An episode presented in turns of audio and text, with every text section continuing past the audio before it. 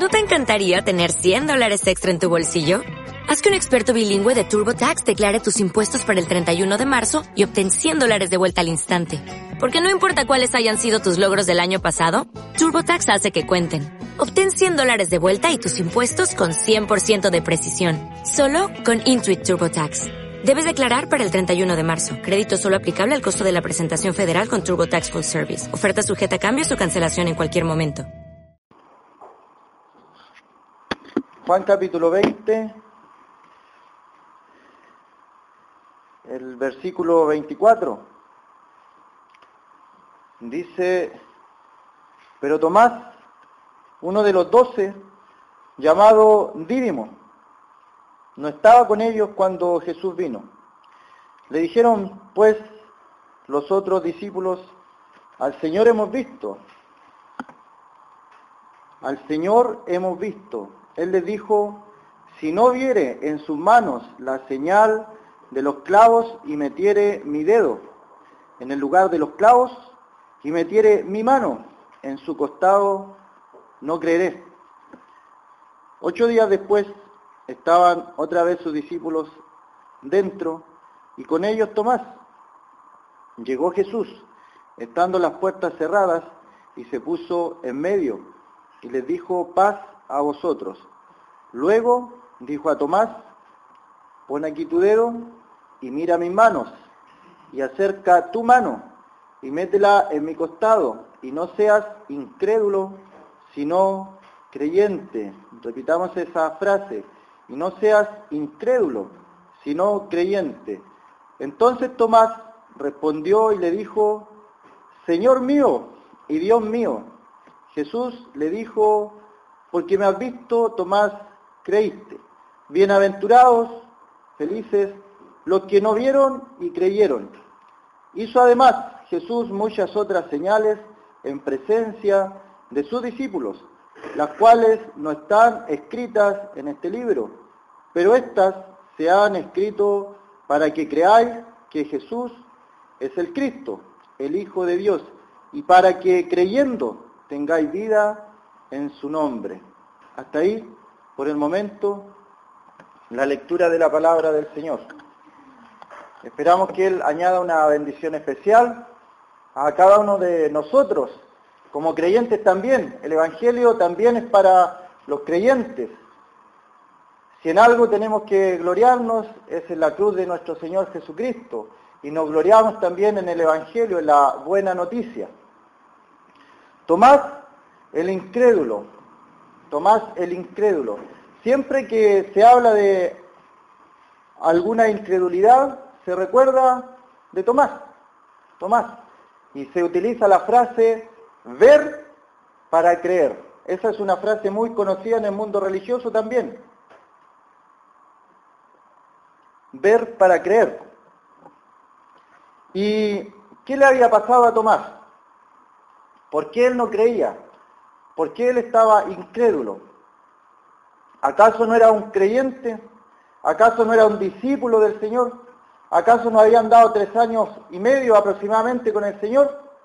Sin embargo, dice el Señor mismo, le dice, no seas incrédulo, sino creyente. Y lo vamos a aplicar a la predicación del Evangelio. ¿Cómo los discípulos vieron al Señor? Pero Tomás no lo vio. Y él necesitaba pruebas, pruebas. Y hay una bienaventuranza de parte del Señor para las personas que no hemos visto nada. Y sin embargo creemos. Nadie ha visto al Señor, pero creemos en que el Señor Jesucristo murió, fue crucificado y fue resucitado al tercer día de entre los muertos. Y además, como dice el versículo 30, hizo nuestro Señor Jesucristo, hizo muchas otras cosas, las cuales no están escritas en este libro. Y Juan dice, si se hubieran escrito todas las cosas que el Señor hizo, él se imagina que no cabrían en el mundo los libros para que se escribieran todo lo que el Señor hizo. Pero las que se han escrito, las que se han escrito, las que escribió Mateo, Marcos, Lucas y Juan, se han escrito para que nosotros creamos, creamos en el Señor Jesucristo. Y creamos qué cosa? Creamos que Jesús es el Cristo, el Mesías, el Hijo de Dios, y para que creyendo tengáis vida en su nombre, el nombre del Señor, un nombre precioso para los que creemos. Su nombre es Jesús. Pondrá su nombre Jesús porque Él salvará a su pueblo de sus pecados. Su nombre, Salvador. En la antigüedad se profetizaba que su nombre sería Emanuel, Dios con nosotros. Y estaba profetizado en Isaías, un niño nos es nacido, hijo nos es dado, el principado sobre su hombro, y llamará su nombre, su nombre, un nombre. Pero ¿cómo se iba a llamar su nombre? Admirable, consejero, Dios fuerte, Padre eterno, príncipe de paz. Y los que hemos creído en el Señor Jesucristo, el Señor Jesucristo es todo eso y mucho más para nosotros. Su persona es admirable, admirable. Y comparamos nuestra vida con la vida de Él y quedamos cortos. Sus pies caminando siempre. Benditos son los pies de los que anuncian la paz, de los que traen buenas nuevas de tierras lejanas. Sus pies preciosos a los que creemos. Sus manos siempre dando bendición a los niños, sanando a los enfermos, levantando a los caídos. ¿Qué quieres que te haga, Señor? Que vea. Y el Señor tocaba sus ojos y las personas veían. Sus ojos siempre mirando al cielo, al Padre, alzando los ojos al cielo y daba gracias por todo. Ese era nuestro Señor admirable, consejero, siempre un consejo a través de su palabra. Amigo, amiga, si usted no tiene al Señor Jesucristo en su corazón, está en sus delitos, está en sus pecados, y va a tener que usted ir al juicio. El creyente no va a ir al juicio porque el Señor Jesucristo cargó en la cruz del Calvario sus pecados. Y no tendremos que ir a un juicio. Pero la persona que no cree tendrá que ir a un juicio, tendrá que estar parada, tendrá que estar en pie delante de un trono blanco. Y ahí van a ser abiertos los libros hay muertos grandes, pequeños, ricos, poderosos. Y aquí tenemos a un hombre llamado Tomás. ¿Y qué había pasado? ¿Por qué, ¿Por qué Tomás necesitaba pruebas si había estado tanto tiempo con el Señor? ¿Estás tú, amigo, amiga, esperando pruebas? ¿Pruebas?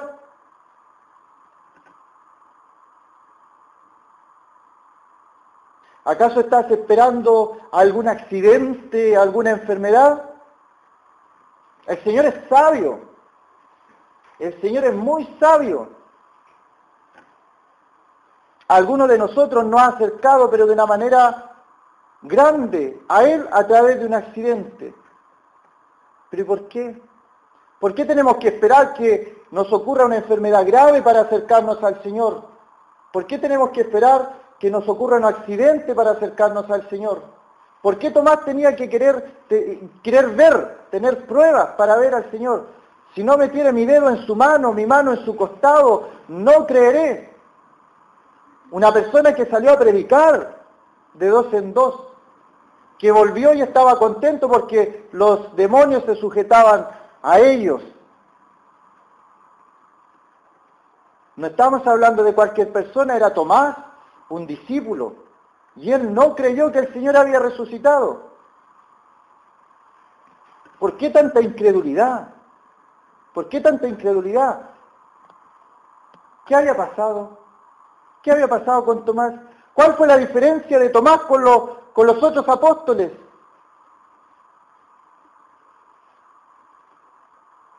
¿Este acaso de Judas? Lamentablemente siempre van a haber Judas en las congregaciones, personas que en apariencia son cristianas, pero no lo son. Y pueden destruir la asamblea. Pero tenemos los Tomás también, incrédulos. ¿Qué hizo la diferencia de Tomás con los otros discípulos? Versículo 19. Dice, cuando llegó la noche de aquel mismo día, el primero de la semana, estando las puertas cerradas en el lugar donde los discípulos estaban reunidos por miedo de los judíos, vino Jesús y puesto en medio les dijo paz a vosotros. Y cuando les hubo dicho esto, les mostró las manos y el costado, y los discípulos se regocijaron viendo al Señor. Entonces Jesús les dijo otra vez, paz a vosotros. Como me envió el Padre, así también yo os envío. Y habiendo dicho esto, sopló y les dijo, recibid el Espíritu Santo. A quienes remitieres los pecados, les son remitidos, y a quienes se los retuvieres, les son retenidos. Y ahí empieza el versículo 24. Pero Tomás, uno de los doce, llamado el Dídimo, no estaba con ellos cuando vino Jesús. No estaba con ellos. No estaba con ellos. Amigo, se nos hace familiar su rostro, sabemos sus nombres,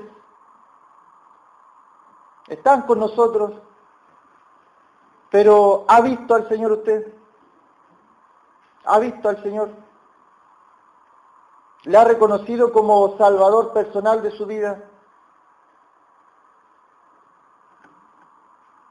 El Señor no es como, como el Dios que tienen los musulmanes. Musulmanes eh, se amarran bombas y explotan porque Alá se los ordena. Y Alá es un Dios lejano. Pero el Señor Jesucristo dijo, si alguno quiere, si alguno quiere venir en pos de mí, tome su cruz y sígame. Tome su cruz cada día y sígame. Es una cosa voluntaria. Y eso a mí me impresiona que el Dios soberano, Dios de la gloria, creador de los cielos, de la tierra, de todo el universo, el vasto universo, infinito universo, ese Dios creador de todas las cosas, no obliga al hombre. Si alguno quiere venir en pos de mí, tome su cruz cada día y sígame. Y la cruz no es una enfermedad. La cruz no es un familiar enfermo, como algunos dicen, mi cruz es este familiar, mi cruz es una enfermedad. No. Identificarse a tal punto con la cruz del Señor. El Señor Jesucristo murió y Él no había hecho nada para merecer esa muerte, pero lo quiso hacer. Y aquí vemos a Tomás, el incrédulo. Pero ninguno de los discípulos dijo una frase tan grande como la que dijo Tomás. Y eso pasa a veces cuando pensamos o miramos con los ojos humanos. Como por ejemplo el caso de Pedro. Cuando decimos Pedro le falló la fe porque se hundió en el mar. ¿Por qué dudaste, hombre de poca fe? Decimos, no, eh, Pedro tenía poca fe. Pero hemos intentado nosotros caminar sobre el mar o, los discípulos que no, no se bajaron de la barca, no caminaron, quedaron incrédulos arriba de la barca. Y aquí vemos a Tomás, ver para creer, pero más adelante él da una declaración que los otros discípulos no la vemos. Y esa declaración es poderosa, significa mucho para un judío del siglo I, porque un judío era muy celoso de sus costumbres, de sus tradiciones, y por eso los fariseos y los escribas odiaban al Señor, porque él a Yahvé, a Jehová, él le decía, Padre, Padre. Nunca en el Antiguo Testamento alguien llamó Padre al Dios Creador, a Yahvé, a Jehová. Y el Señor le decía Padre. Y más encima le enseña a orar a sus discípulos.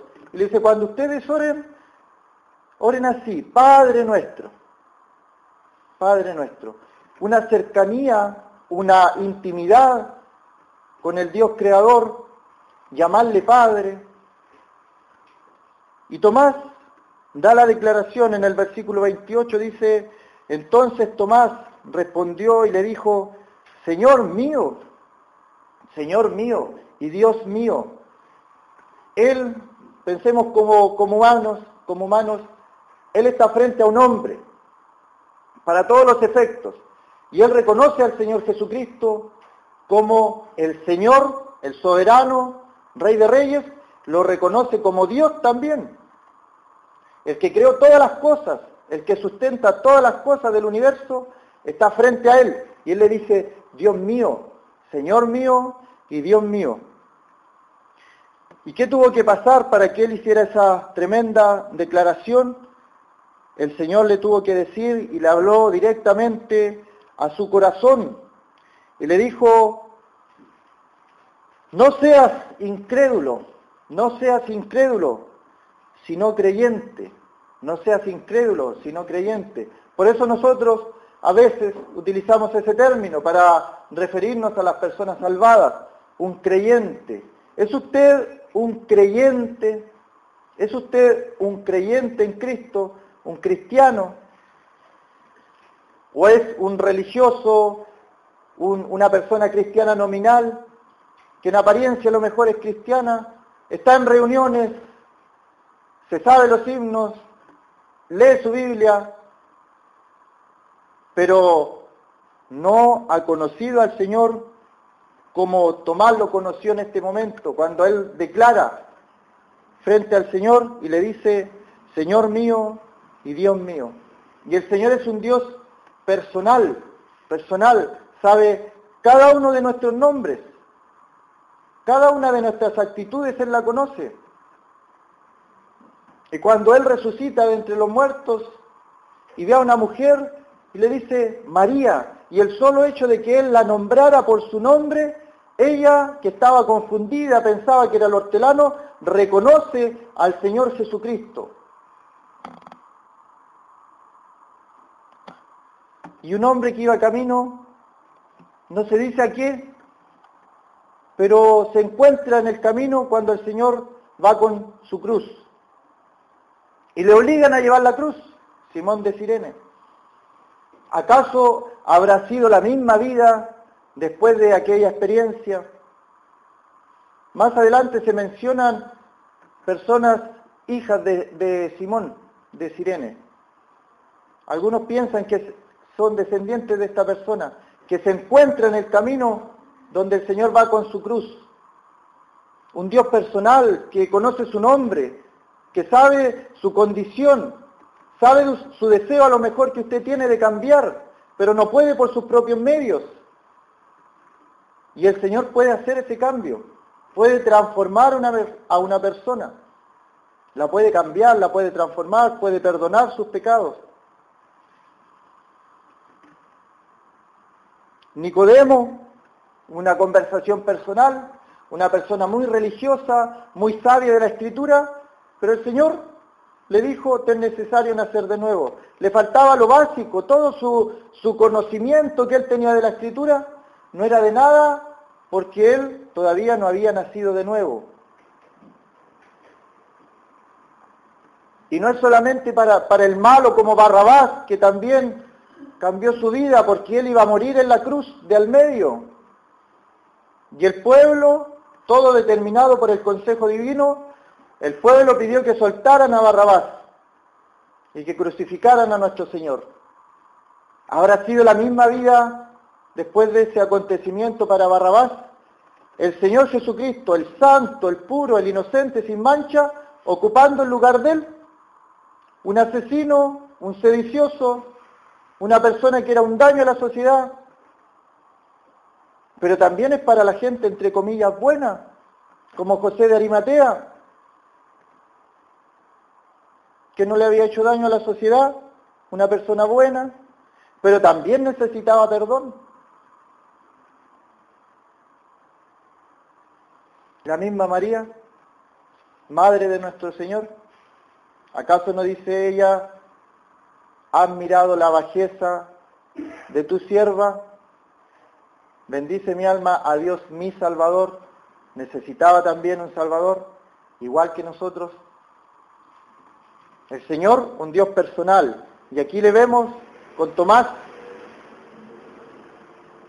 Acuda al Señor usted por salvación.